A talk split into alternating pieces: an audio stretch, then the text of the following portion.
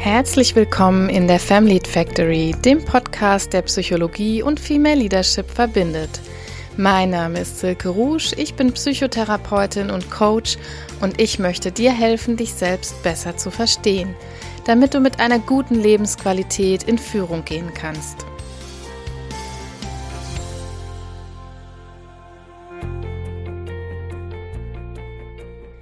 Hallo, wie wunderbar, dass du heute wieder dabei bist hier in der Family Factory. Das ist prima und ich möchte auch mit dir und euch gleich reinstarten ins Thema, denn es ist einfach zu wichtig, als dass wir hier viel Zeit heute verlieren.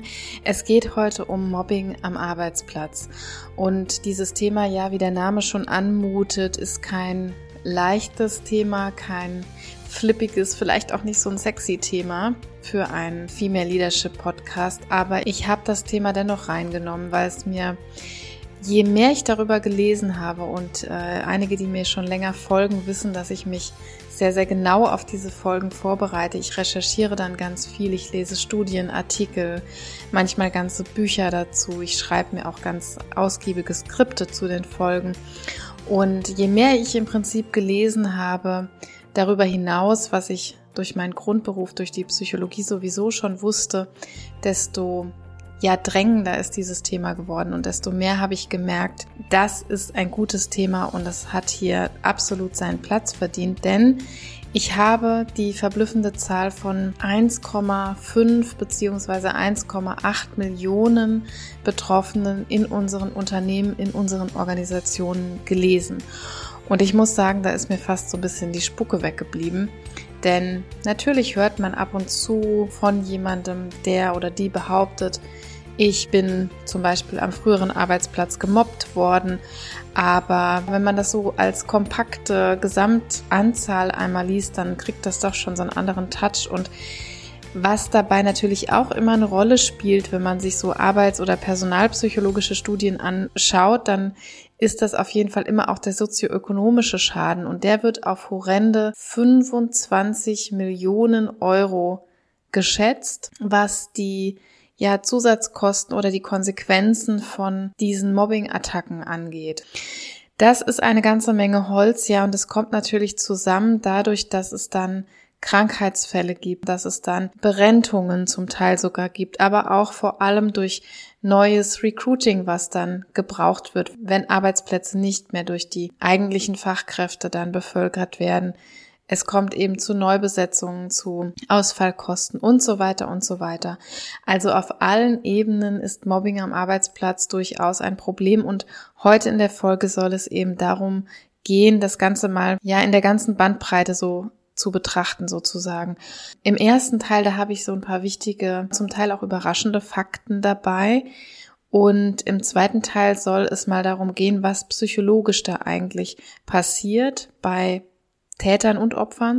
Und im dritten Teil habe ich dann vor allem, darum geht es ja denjenigen, die vielleicht selbst auch betroffen sind, ein paar Tipps und Ratschläge mit dabei, ein paar Denkanstöße dabei, was ich denn dann vielleicht tun kann.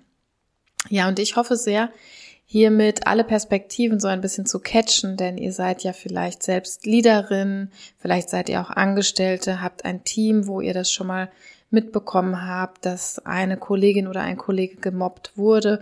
Vielleicht wart ihr aber oder seid auch aktuell gerade Opfer von Mobbing-Attacken.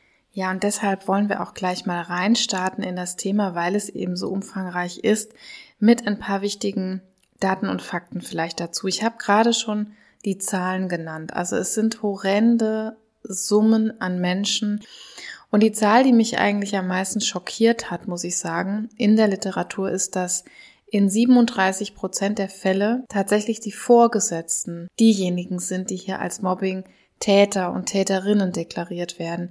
Noch ein paar Prozente obendrauf und das ist die Anzahl, wo Vorgesetzte gemeinsam mit anderen KollegInnen zu Mobbingtätern geworden sind.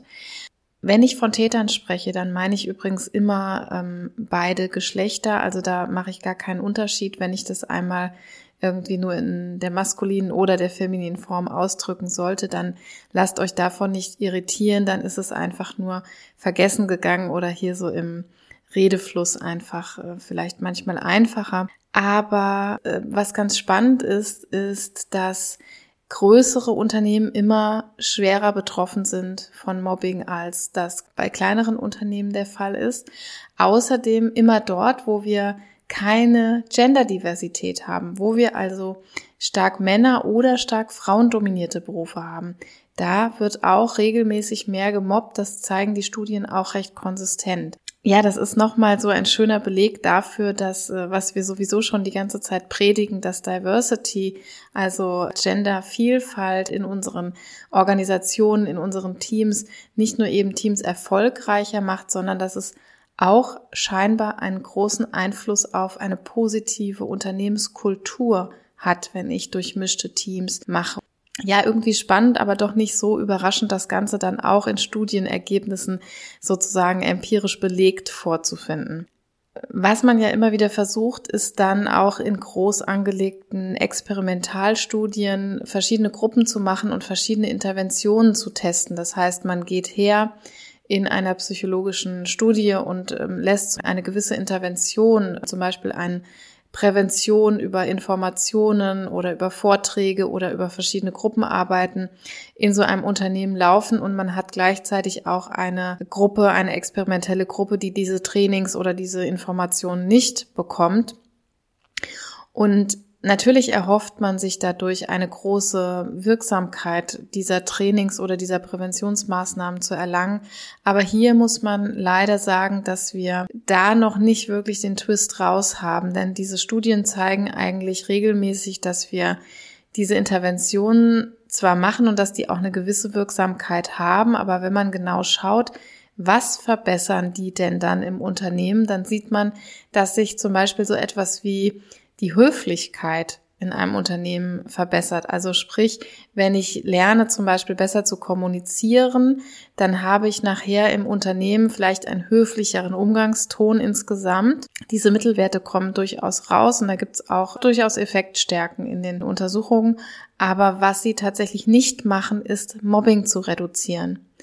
Also das finde ich einen ganz wichtigen Punkt, dass man sich bisher zwar stark bemüht, aber dass das eher Maßnahmen sind, die so auf dem sekundären, tertiären Präventionsweg eigentlich läuft, aber nicht wirklich eine Prävention darstellen, die wirksam ist, um in einem Unternehmen schon von vornherein zum Beispiel Mobbing seltener oder unwahrscheinlicher zu machen. Da haben wir also noch ein ganzes Stück Arbeit vor uns und zeigt uns aber auf der anderen Seite auch, dass es eben hier ja weniger auf Trainings oder Interventionen von außen ankommt, sondern dass das wirklich eine unternehmenskulturelle Sache ist.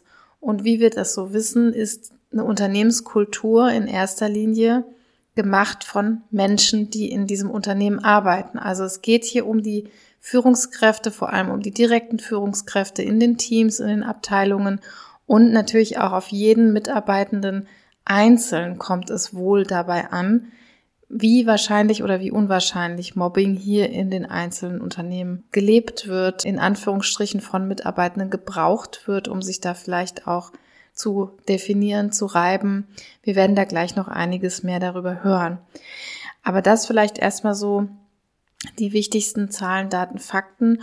Und was mir auch noch ganz wichtig ist, ähm, es, es zeigt sich oft so, dass Laien und PsychologInnen ein bisschen was Unterschiedliches unter Mobbing verstehen. Also in der Psychologie würden wir jetzt streng genommen sagen, dazu gehört nicht einfach ein oder zwei Konflikte am Arbeitsplatz, sondern Mobbing bedeutet wirklich, dass ich über eine längere Zeit Opfer von psychischer Aggression und Gewalt werde. Das können so alle Facetten von psychischer Gewalt sein, die ich mir so vorstellen kann. Das kann eine unhöfliche Ansprache sein, das können Lästereien sein, das kann ein Verbreiten von Gerüchten sein, das kann aber auch ein systematischer Ausschluss von etwas sein. Ich werde gleich noch ein bisschen was zu diesen sogenannten vier Gesichtern von Mobbing erzählen, die man so in etwa unterscheiden kann. Aber das muss eben über einen längeren Zeitraum stattfinden und der oder diejenige, die gemobbt wird, kann sich nicht aus dieser misslichen Lage befreien. Das heißt, sie kann nicht aus eigener Kraft in dem Moment diese Mobbing-Taten für sich beenden.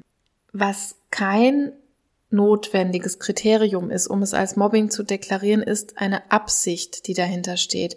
Man denkt das immer, dass jemand das systematisch und mit Absicht vollziehen muss. Das ist aber heute nicht mehr so eng begriffen. Das hat verschiedene Gründe, unter anderem, dass Absicht manchmal schwer zu beweisen ist und dass es eben auch Menschen gibt, die diese Einsichtsfähigkeit, diese Social Skills, würden wir sagen, also die sozialen Kompetenzen von Perspektivübernahme, von Empathiefähigkeit beispielsweise überhaupt nicht besitzen. Und trotzdem können sie natürlich genauso massiv mobben und kränken, ohne da vielleicht vorher jemals eine Absichtsbildung unterlegen zu haben. Also die Zeitspanne ist wichtig, diese andauernden psychischen Gewaltattacken sozusagen und dass sich jemand da nicht selber draus befreien kann. Aber jetzt wollen wir keine Haarspalterei an dieser Stelle mit den Kriterien betreiben. Es ist ja hier keine psychologische Empirie. Aber das ist vielleicht wichtig, weil ich schon dann und wann mal höre, dass beim kleinsten ja Konflikt oder bei der kleinsten Lästerei besonders Kinder und Jugendliche heute schnell mit diesem mit diesem Wording äh, daherkommen und sagen, ja, die wird von dem und dem gemobbt. Dazu gehört natürlich nicht einfach irgendwie äh, vielleicht mal an einem Tag ein bisschen geärgert zu werden. Das ist mir einfach daran wichtig, dass wir die Dimension so ein bisschen besser eingruppieren können. Ja, ich habe ebenso von den vier Gesichtern von Mobbing gesprochen. Das ist vielleicht auch noch mal was ganz Wichtiges, dass wir mal ein paar Beispiele sammeln, wie kann denn so ein Mobbing am Arbeitsplatz eigentlich aussehen für Betroffene? Worunter können sie leiden und was können Täter und Täterinnen anwenden, um sozusagen systematisch über längere Zeit jemanden zu mobben? Also man unterscheidet in dieser Hinsicht einmal diese Angriffe zum Beispiel auf das soziale Ansehen. Dabei kann es gehen um Gerüchte, aber auch um sowas wie sexuelle Anspielungen, also alle Angriffe, die darauf abzielen, das soziale Ansehen zu schädigen. Das zweite Gesicht von Mobbing kann darin bestehen, so einen Angriff auf soziale Beziehungen zu betreiben. Wie kann das jetzt aussehen? Das kann zum Beispiel so etwas sein wie kleine Respektlosigkeiten, ne, einen falschen Tonfall, einen inadäquaten Tonfall anzuwenden. Das kann aber auch sowas bedeuten wie, dass ich jemanden immer von einem gewissen Teammeeting ausschließe oder von Frühstückssituationen ausschließe oder zum Beispiel etwas abhalte, ein Meeting oder ein Weekly oder irgendwas abhalte, was dann genau immer zufällig in Anführungsstrichen an dem Tag stattfindet, wenn jemand nicht da ist, also jemanden dort auch systematisch fernzuhalten. Das dritte Gesicht ist so etwas wie, ja, die Qualität der Arbeit anzugreifen oder zu diskreditieren. Das kann so etwas sein wie jemandem gewisse Aufgaben einfach ohne Begründung zu entziehen. Oder es kann auch heißen, äh, jemandem gewisse sinnlose Aufgaben zu übertragen, die er oder sie vielleicht nicht gerne macht. Es kann aber auch bedeuten, negative Bewertungen, negative Feedbacks so bei jeder Gelegenheit, die sich bietet, dem oder derjenigen auszuteilen. Das würde so die Qualität der Arbeitsleistung und die Diskreditierung betreffen. Und zuletzt das vierte Gesicht, das betrifft so wirklich ja nahezu direkte oder mittelbare Angriffe auf die Gesundheit von jemandem. Also das heißt, ich bringe als Täter oder Täterin jemanden gezielt in Stresssituationen, manchmal vielleicht sogar in so hilflose Paniksituationen. Ich stoße vielleicht Drohungen aus oder ich teile jemandem Aufgaben zu, die zum Teil sogar schädigend sein können. Das meint so dieser Punkt der Gesundheitsschädigung. Ja, und das ist eben nochmal, sind nochmal so Beispiele, wo sich vielleicht die eine oder andere wiedererkennt, wo man dann auch einsortieren kann, wenn man am Arbeitsplatz sowas vielleicht schon mal erlebt hat oder sowas mitbekommen hat. Das wird sich zumindest nach meiner klinischen Erfahrung so zu 98 Prozent in diesen vier Gesichtern einsortieren lassen. Also ich arbeite jetzt selber 14 Jahre im psychotherapeutischen Beruf mit Patientinnen und wenn ich so zurück überlege, ich habe schon mit vielen, vielen Mobbing-Opfern auch arbeiten müssen, muss man ja an dieser Stelle sagen, dann kann ich darunter so nahezu alles fassen, was die mir bisher berichtet haben.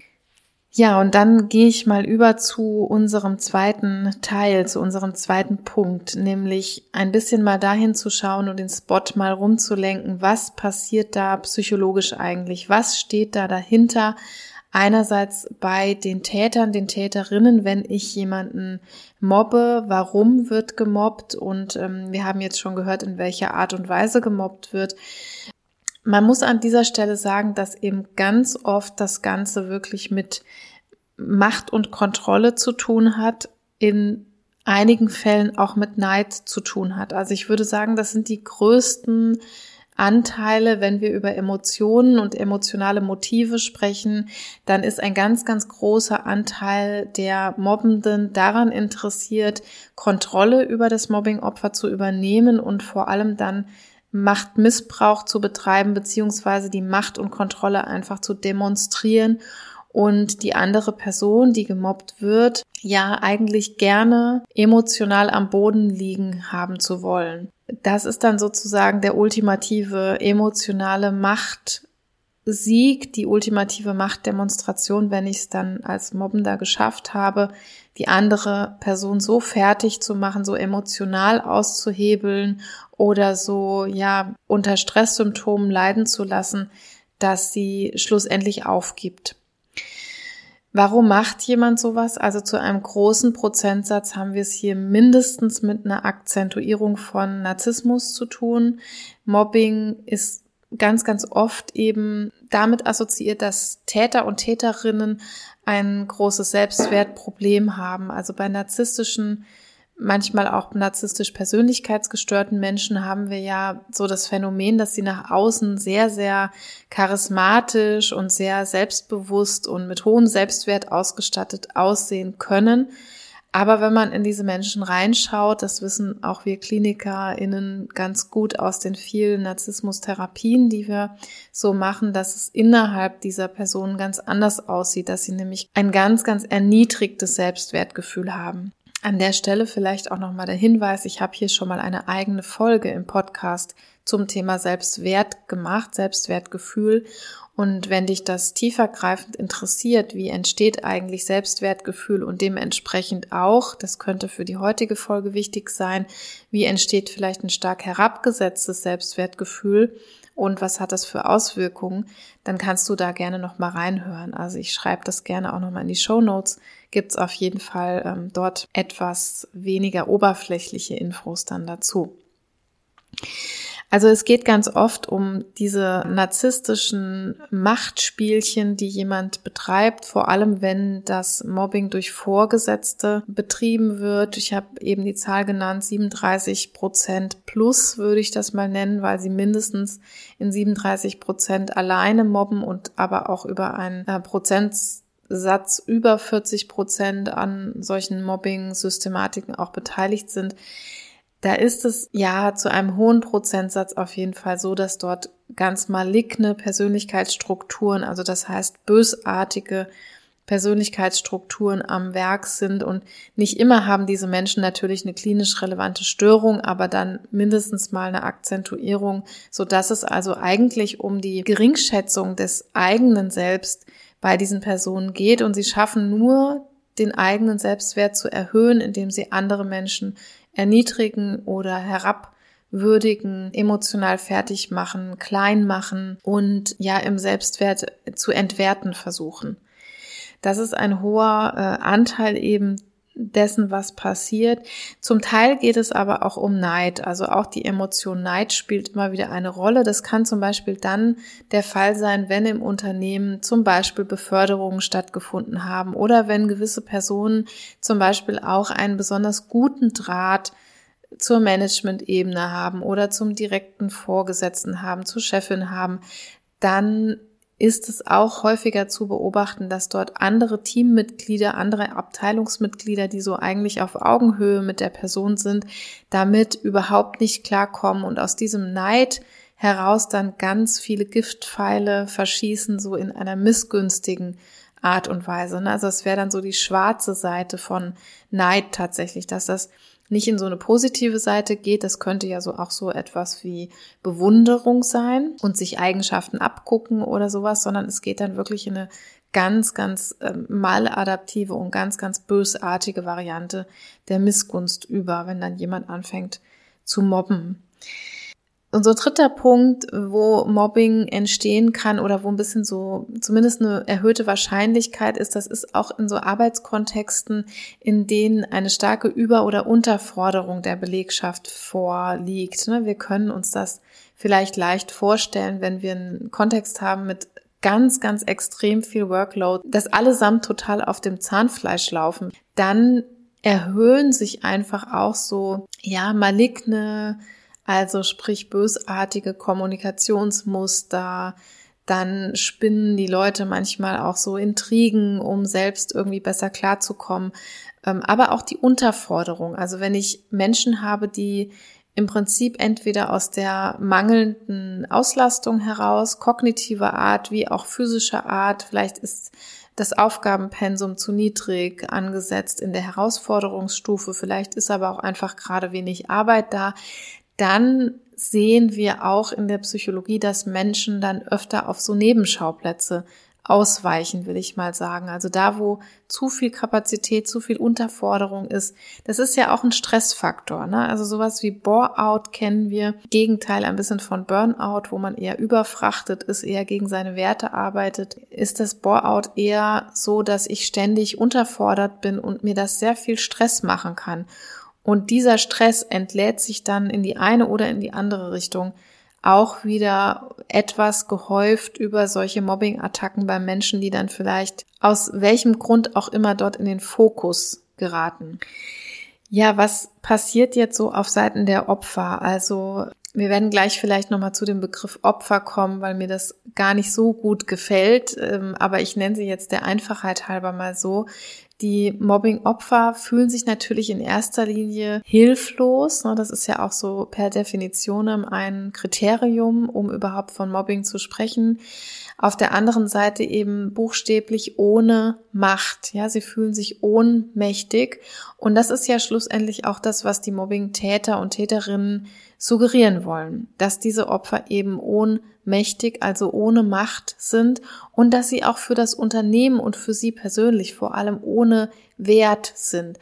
Und manchmal geht es tatsächlich so weit, dass bei den Mobbing-Opfern sich irgendwann ein Gefühl der Wertlosigkeit oder zumindest des reduzierten Selbstwerts einstellt.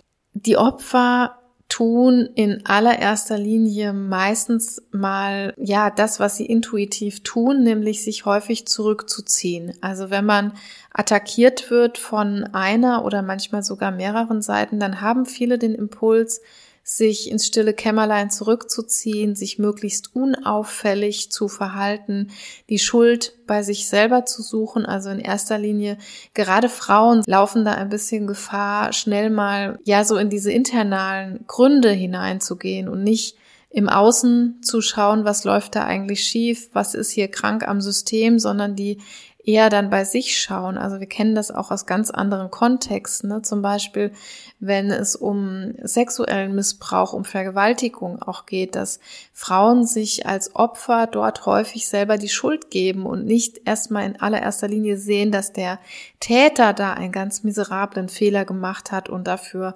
eigentlich zu büßen hat, sondern sie suchen dann in sich selbst, was habe ich denn falsch gemacht? Habe ich mich vielleicht falsch gekleidet? Habe ich bin ich zu einer zu späten Uhrzeit irgendwo rumgelaufen? Hätte ich nicht alleine laufen dürfen? Ähm, solche Fragen tauchen dann auch häufig in den Traumatherapien auf und man muss regelrecht daran arbeiten, dass Opfer von diesen Gewaltverbrechen sich nicht mehr selber schuldig fühlen müssen. Und so ein bisschen so ist es beim Mobbing auch, dass Frauen, aber auch prinzipiell alle Menschen, die gemobbt werden, ganz schnell bei diesem Punkt landen, sich eben zu isolieren und dann im stillen Kämmerlein so zu überlegen, wie sie sich denn am besten jetzt unauffällig verhalten können, so dass sie weniger Angriffsfläche bieten. Ja, und was die Konsequenzen sind, mal neben diesem Aspekt, dass sie die Schuld bei sich suchen und sich zurückziehen, sind ganz, ganz viele psychosomatische Symptome. Ne? Also das ist was, was sich sowas von konsistent und robust durch alle Datensätze zeigt. Ich habe wirklich selten so robuste Daten und Befunde gesehen. Also wenn man schaut, man kann in alle Stichproben schauen, in welche, die in Kliniken sind, in welche der Allgemeinbevölkerung, in alle Altersgruppen, in Kulturen, Ethnien, Religionen. Es ist im Prinzip völlig egal, wen ich dort untersuche, große, kleine Organisationen. Ich kann nach fünf Monaten und nach fünf Jahren nach einem Mobbing-Ereignis die Leute untersuchen und befragen. Ich finde sozusagen immer dasselbe raus, nämlich Angst, Störungen und Depressionen an aller vorderster Front. Hinzu kommen aber auch sowas wie Schlafstörungen, Schulter-Nackenschmerzen, Kopfschmerzen und Fibromyalgie, also alles, was so in die Richtung psychosomatischer Schmerz geht. Und zu allerletzt aber auch, dass ich einfach als Konsequenz ein deutlich erhöhtes Risiko finde, dieser Mobbing-Betroffenen das Unternehmen zu verlassen. Das ist ja so das eine. Also ein, das Risiko für Kündigung steigt ganz massiv an, aber auch das Risiko, und das finde ich ja sehr, sehr verheerend, das Risiko für eine Erwerbsminderungs- oder eine sogar Erwerbsunfähigkeitsrente steigt. Also sowohl für durchgebrachte Renten als auch für Rentenbeantragungen. Und das ist schon natürlich ein ganz, ganz massiver Punkt, wenn wir da reinschauen, dass da Dinge am Arbeitsplatz passieren, die jemand sich sozusagen ja systematisch ausdenkt oder sich systematisch böswillige psychische Gewalt für ein Opfer ausdenkt und das dann über längere Zeitspannen so auch durchzieht, dass dann scheinbar so viele Mobbing-Opfer eben keine adäquate Hilfe erfahren oder sich aus dieser Situation nicht anders zu helfen wissen, als entweder zu kündigen oder sich dann in der Folge aufgrund von diesen Krankheitskonsequenzen mentaler Art sogar berenten lassen müssen. Ja, und somit möchte ich zu meinem dritten Punkt kommen, denn das Aller, Allerwichtigste ist wahrscheinlich auch für viele, die jetzt zuhören, zu überlegen, was kann man denn jetzt tun? Ne? Wir kennen ja äh, heute schon sogar auch den Begriff des äh, Bullyings. Also das heißt, wenn das Ganze schon bei Schülern auf dem Grundschulpausenhof irgendwo passiert, dass auch in der Grundschule schon fleißig gemobbt wird, sodass die Kinder- und Jugendpsychiatrien wirklich auch gut gefüllt sind, will ich mal im negativen Sinne sagen, mit Mobbing-Opfern, die sich selber da nicht mehr rauszuhelfen wissen und da wäre es doch vielleicht ganz gut, mal so ein paar Ratschläge an der Hand zu haben, was ich selber tun kann, wenn ich Betroffene bin und was ich aber vielleicht auch als Unternehmen oder als Führungskraft tun kann in die positive Richtung. Denn wir haben ja eingangs gehört, so die groß angelegten präventiven Interventionen, die können ganz nett sein, um eine Unternehmenskultur so ein bisschen höflicher, vielleicht ein bisschen kommunikativ versierter zu machen. Aber so richtig den Durchbruch bringt es eben nicht, wenn ich so nach Gießkannenprinzip in eine Organisation gehe und da irgendjemanden über Mobbing zum Beispiel schulen möchte. Also es hält anscheinend die Täter und Täterinnen nicht davon ab, im Einzelfall Menschen bis hin zur Kündigung zu mobben. Also wenn wir jetzt überlegen, was wir am besten tun können, dann empfiehlt es sich auch immer ein bisschen dahin zu schauen, was ich so im Punkt zwei gesagt habe über die ja, Psychologie des Mobbings. Und zwar habe ich gesagt, es geht den Betroffenen immer darum, das Opfer zu entwerten, das Opfer zu kontrollieren und möglichst emotional am Boden liegen zu sehen.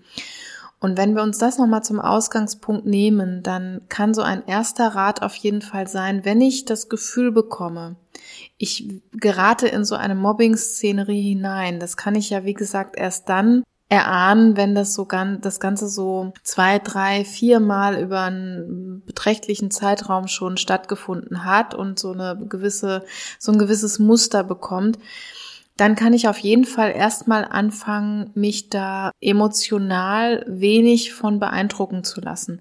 Ich weiß, dass das jetzt viel, viel leichter gesagt als getan ist, aber unter dem Gesichtspunkt dessen, was ich eben gesagt habe, macht das psychologisch sehr viel Sinn. Denn der Mobbende oder die Mobbende wird erstmal nur so lange weitermachen, wie er oder sie ans Ziel kommt. Ja, also da werden Giftpfeile verschossen und es wird natürlich versucht, mich äh, emotional niederzustrecken. Und je mehr ich mich im Prinzip dadurch emotional labilisieren lasse, beeindrucken lasse oder dann anfange vielleicht impulsiv zu reagieren, dann wütend auf jemanden einzuschreien, in laute Argumente zu geraten und so weiter, dann hat der oder die eigentlich genau das erreicht, was, was sie möchte. Und insofern wäre das zumindest für den Anfang ein guter Rat, wenn man diese Emotionen empfindet, was ich absolut nachvollziehen kann und ich glaube, jeder Zuhörende hier auch, dass man ähm, Gefühle der Wut oder Gefühle der Traurigkeit, Gefühle der Scham, vielleicht auch je nachdem, was da für Vorwürfe und Schuldzuweisungen kommen, erstmal, wenn es geht, wenn es die Situation hergibt, nicht nach außen zu kehren, sondern das dann eher tatsächlich für sich im stillen Kämmerlein aufzubewahren und diese innere Haltung von ich lasse mich dadurch jetzt erstmal nicht emotional beeindrucken, möglichst nach außen zu kehren und somit keine Angriffsfläche darzubieten. In einigen Fällen kann das schon ganz viel rausnehmen und kann tatsächlich, ja, so äh, martialisch, wie das jetzt vielleicht klingt, aber kann mich das zu einem uninteressanten Opfer für die Gegenseite machen. Also da haben manche Klienten und Klientinnen tatsächlich schon Erfolg damit, dass wenn sie sich so relativ kühl und distanziert und abgebrüht zeigen, dass dann der oder die Mobbende relativ schnell das Interesse daran verliert, weil einfach gemerkt wird, dass diese Labilisierung nicht passiert, ne? zumindest nicht im Angesicht des Täters. Dann würde ich empfehlen, und das empfehlen tatsächlich auch viele offizielle Stellen, das Ganze von Anfang an relativ akribisch mit zu dokumentieren. Das ist zwar eine ganz andere Art der Hilfestellung, aber jede und jeder, der schon mal in irgendeiner Weise mit Mobbing zu tun hatte, der wird nachher froh sein, diese Dokumentation zu haben, weil sie natürlich auch dann irgendwann in juristischem Sinne von Relevanz sein kann aber das können Gedächtnisprotokolle sein und je genauer ich mir das mitschreibe, wirklich mit Datum, mit Uhrzeit, mit Zeugen, wer war anwesend, wer hat das gehört, wer hat das gesehen und wirklich im Wortlaut, was gesagt wurde, zu wem, das macht manchmal Sinn. Also ich hatte tatsächlich schon einmal diesen Fall, dass solche Gedächtnisprotokolle nachher auch eingefordert wurden und dass die auch genau durchgeschaut wurden, wo oder an welcher Stelle wird hier zum Beispiel auch ein Straftatbestand oder ein, Ziviltatbestand ähm, erfüllt, ne, arbeitsrechtlich mal ganz abgesehen. Aber das kann auf jeden Fall ganz, ganz relevant werden und deswegen würde ich das heutzutage auch jedem und jeder empfehlen, so eine gute und möglichst lückenlose Doku über solche Vorfälle zu machen. Wenn man eine Weile diese Mobbing-Attacken zu erdulden hat, und mit einer Weile meine ich jetzt wirklich nicht ein halbes Jahr, sondern da meine ich einfach, wenn sich sowas wiederholt und wenn sich eben gewisse Muster einzuschleichen scheinen, dann sollte man relativ schnell auch aus der Deckung kommen und ein klärendes Gespräch mit dem oder derjenigen führen. Ich habe ja eben gesagt, das knüpft auch wieder daran an, dass Betroffene sich eher zurückziehen, in die Isolation gehen, sich dann still verhalten, sich versuchen unauffällig zu verhalten und sowas. Und das Gegenteil ist eigentlich empfehlenswert, nämlich eben aus dieser Deckung, aus dieser Isolation zu kommen und aus der Passivität vor allem zu kommen und jemanden zu konfrontieren. Ich weiß, dass das oft überhaupt nicht einfach ist und dass die Gemobbten eigentlich dem Täter, der Täterin am liebsten aus dem Weg gehen, weil man möchte ja nicht noch mehr Angriffsfläche bieten oder äh, möglichst wenig Kontakt aufsuchen. Aber zu so einem klärenden Gespräch und einem konfrontierenden Gespräch sollte man sich dennoch hinreißen lassen, denn es ist wirklich für, ja auch für die eigene Psyche ein ganz massives Zeichen von aus der Passivität zu kommen und auch anzuzeigen, ne, ich, ich lasse mir das nicht einfach gefallen, ich erdulde das nicht einfach und ich bin damit nicht einverstanden. Wenn dort Vorwürfe gekommen sind, Schuldzuweisungen, Fehler mir zugeschrieben worden sind oder ähnliches, dann ist es auch hier nicht leicht, diese Emotionen rauszuhalten und auf der Sachebene zu bleiben. Aber man kann sich dann manchmal wirklich in solchen Gesprächen behelfen, wenn man merkt, der andere lenkt überhaupt nicht ein oder äh, macht diese Fehlerzuschreibungen, diese Schuldzuweisungen nach wie vor, dann relativ emotional kühl zu bleiben. Es gibt dazu auch ganz schöne Beispiele und Anleitungen im Übrigen. Es gibt schöne Seiten im Netz dazu auch, die man sich anschauen kann, wenn man tatsächlich betroffen ist. Ich verlinke das auch gerne nochmal in den Show Notes, wen das tiefergreifend interessiert. Was ich an der Stelle auch ganz wärmstens empfehlen kann, die eine tolle Arbeit machen, ist das Hilfetelefon. Da gibt es sowohl eine Internetseite ähm, www.hilfetelefon.de slash mobbing, wo man einiges nochmal zum Thema am Arbeitsplatz lesen kann. Die haben aber auch eine kostenlose Rufnummer. Frauen in jeglichen Notsituationen können sich dort melden und eben auch speziell beim Mobbing am Arbeitsplatz Hilfe finden. Auch das verlinke ich aber auf jeden Fall auch nochmal. Da gibt's auch im Übrigen eine Broschüre, ein Büchlein oder ein PDF, was man sich runterladen kann, wenn aus Kolleginnen Feinde werden, heißt es, glaube ich. Ich will mich nicht vertun und nichts Falsches sagen, aber ihr werdet es in den Show Notes auf jeden Fall finden. Ja, und wenn man dieses Gespräch gesucht hat, dann ist natürlich nicht automatisch davon auszugehen, dass dann das Mobbing sofort aufhört oder dass der oder die Täterin in dem Fall einlenkt und das Ganze dann ab dem Tag X nicht mehr tut. Also viel, viel wichtiger wäre mir hier die psychologische Message. Einerseits dieses nicht mehr zu erdulden und zu ertragen, aus der Passivität kommen, sich zur Wehr setzen, auch Argumente zu finden, Argumente einzufordern, vor allem auf der Täterseite. Und es kann sein, damit sollte man fast rechnen, wenn man jetzt so etwas gemacht hat, dann kann das in beide Richtungen schlagen. Also in der einen Variante kann es so sein, dass jemand als Täter und Täterin wirklich zum Nachdenken kommt und so ein bisschen auch Angst vor der eigenen Courage bekommt. Äh, so, dann kommt dieser Aha-Effekt von, ups, das bekommt ja jemand mit oder da ist ja jemand gar nicht so wehrlos, wie ich den oder die eingeschätzt habe. Es kann aber auch, besonders bei malignen narzisstischen Persönlichkeiten, durchaus dazu führen, dass dann erstmal richtig aufgefahren wird. Also wenn jemand sich dann in seinem Narzissmus noch gekränkt oder widersprochen fühlt zum Beispiel oder dann denkt, ähm, ich muss da sozusagen noch härtere Geschütze auffahren. Auch das kann in der Folge erstmal passieren. Da würde ich aber persönlich erstmal eine Weile abwarten, wenn man dann in dieser unbeeindruckten Art und Weise etwas noch sich weiterhangelt, ob das Ganze dann so auf diesem hohen Level bleibt, wie es tatsächlich äh, angekündigt wird oder wie es sich anbahnt, vielleicht am Tag nach dem Gespräch oder in der ersten Woche nach dem Gespräch. Also ganz wichtig finde ich in der Folge immer in die Selbstwirksamkeit zu kommen. Ne? Und wie mache ich das? Also ein erster Schritt wäre schon dieses konfrontative Gespräch. Wenn das Ganze gar nicht zum Erfolg führt, dann kann ich auf jeden Fall aber Allianzen bilden mit Vertrauenspersonen im Unternehmen, die ich ja meistens habe. Ne? Ich werde immer die Situation haben, dass nicht alle gegen mich sind, sondern üblicherweise, dass es vielleicht ein, zwei oder maximal drei MobberInnen gibt, die es da auf mich abgesehen haben. Es gibt aber immer auch zumindest mal neutrale Personen oder vielleicht gibt es auch eine Mentorin, einen Mentor, einen Vorgesetzten, an den ich mich wenden kann, auf jeden Fall dort Allianzen zu bilden, die nachher ganz, ganz wichtig sind.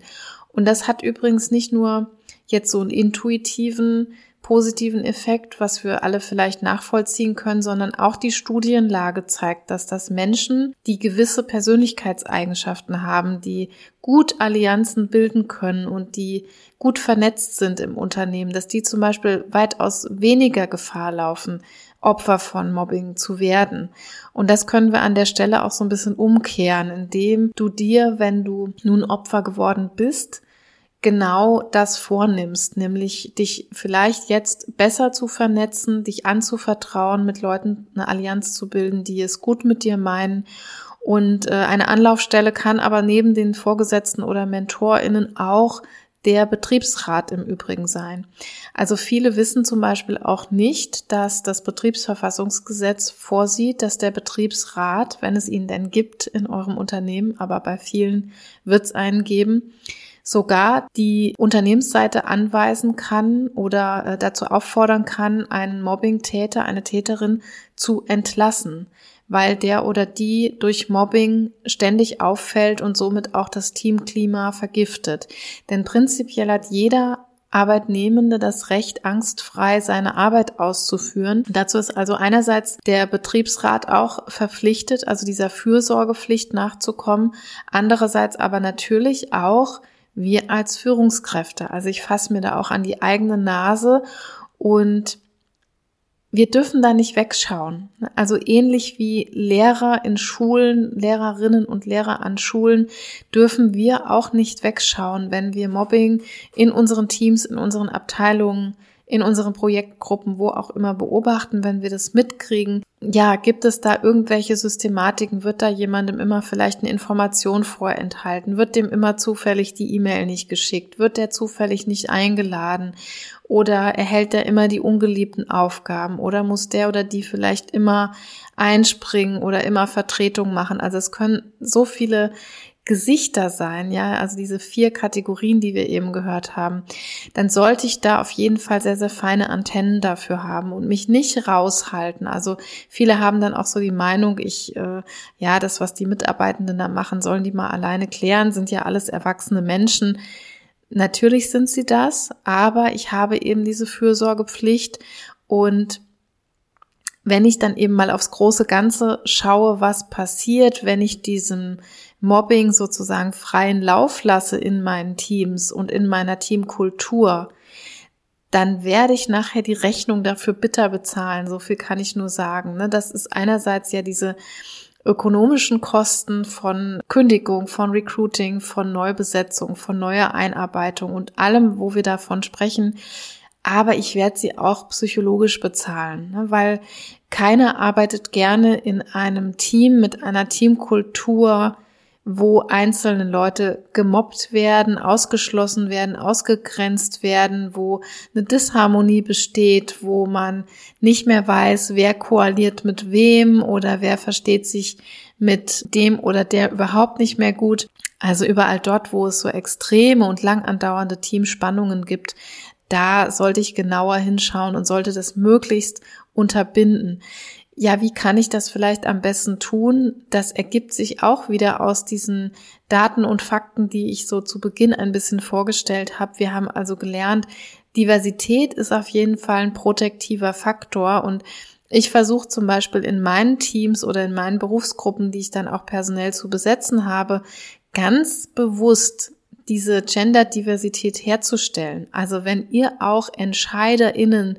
seid oder wenn ihr einen guten Draht zu den EntscheiderInnen habt, dann legt ihnen am besten nahe, das auch mit in die Rechnung einzukalkulieren. Also möglichst Teams zu durchmischen, dann kann ich schon mal viel rausnehmen an der einen oder anderen Stelle, aber auch dann eben immer wieder bei Events, bei Projektgruppen, bei Meetings und so weiter ein bisschen offene Ohren und Augen dafür zu haben, nicht nur für die Performance, die immer ja uns so ganz wichtig ist, sondern auch für die Zwischentöne, auch für ein Augenrollen, was da vielleicht stattfindet, wenn jemand anders redet, Kommentare und so weiter und dann wirklich auch ins Gespräch zu gehen und zu hören, was da ist, ob man da irgendwas drüber rausfinden kann. Und dann vielleicht gegebenenfalls auch Hilfe anzubieten, wenn ich sehe, jemandem geht es da überhaupt gar nicht gut. Manchmal, das kann ich so aus ganz anderen Erfahrungen sagen, hilft auch, wenn ich so diese Emotionen der Wut, des Ärgers, manchmal vielleicht auch der Traurigkeit ganz stark habe in diesen Mobbing-Situationen, wenn wir schaffen, diese Emotion umzuformen in eine Art Mitleid. Ja, warum sage ich jetzt Mitleid?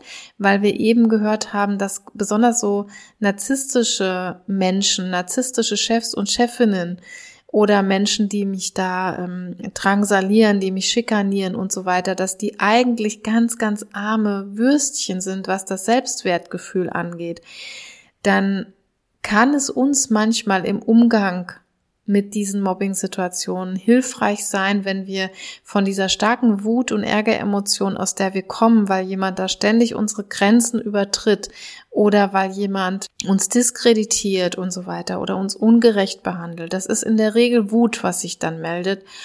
Und manchmal schaffen wir das innerlich umzuformen in die Emotion Mitleid. Also wirklich in das Bild zu kommen, dass derjenige, der mich da mobbt und der das sozusagen nötig hat, um sein eigenes mickriges Selbstwertgefühl aufzuwerten, indem er auf mich losgeht, denn uns muss ja klar sein, der oder die fühlt sich durch uns dann in dem Fall wahnsinnig bedroht.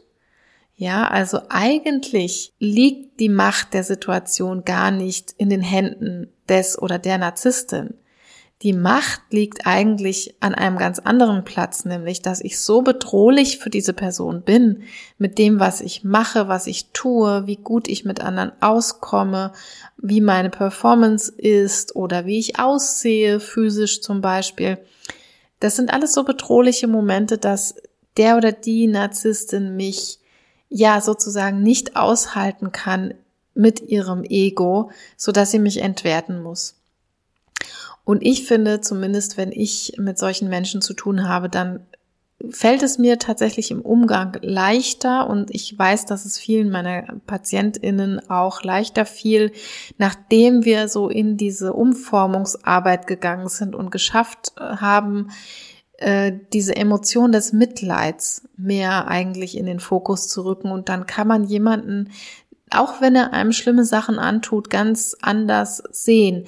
Das heißt natürlich nicht, das Ganze zu entschuldigen. Ne, das will ich an dieser Stelle gleich sagen. Also es geht nicht um Verzeihung, nicht um Entschuldigung, nicht um Rechtfertigung von mobbendem Verhalten. Es geht mehr um die eigene Umgangsweise mit denjenigen und dass es nicht mehr eine solche Qual wird, in Kontakt mit jemandem gehen zu müssen, gerade wenn es der Chef oder die Chefin ist beispielsweise in Abhängigkeitssituationen. Da lohnt sich auch so ein bisschen diese Technik innerlich in ein anderes emotionales Befinden zu kommen.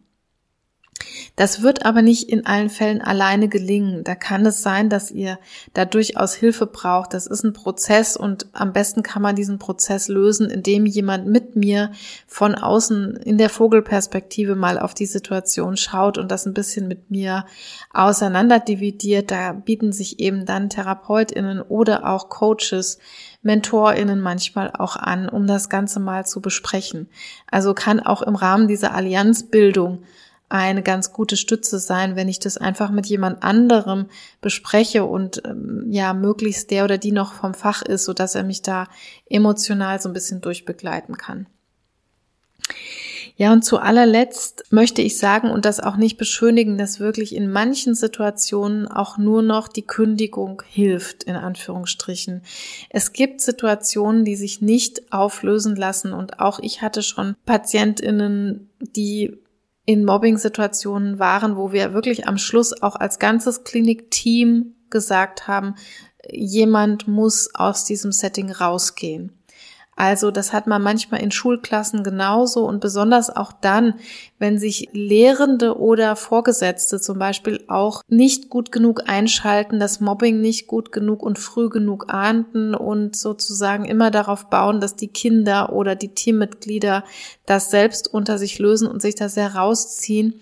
Und wenn das dann so eingeschliffene Muster bekommt, dass sozusagen dieses äh, Täter-Opfer-Gefüge dort die ganze Zeit bestehen bleibt, bis es der eine Part nicht mehr aushält und der Täterpart aber auch mitnichten daran interessiert ist, das aufzulösen oder seine eigene Persönlichkeitsstruktur zu verändern. Und das ist ja, seien wir mal ehrlich, häufig der Fall, denn Persönlichkeitsstrukturen lassen sich verändern, aber eben nur, wenn ich in Therapie gehe und das auch wirklich selber ändern möchte.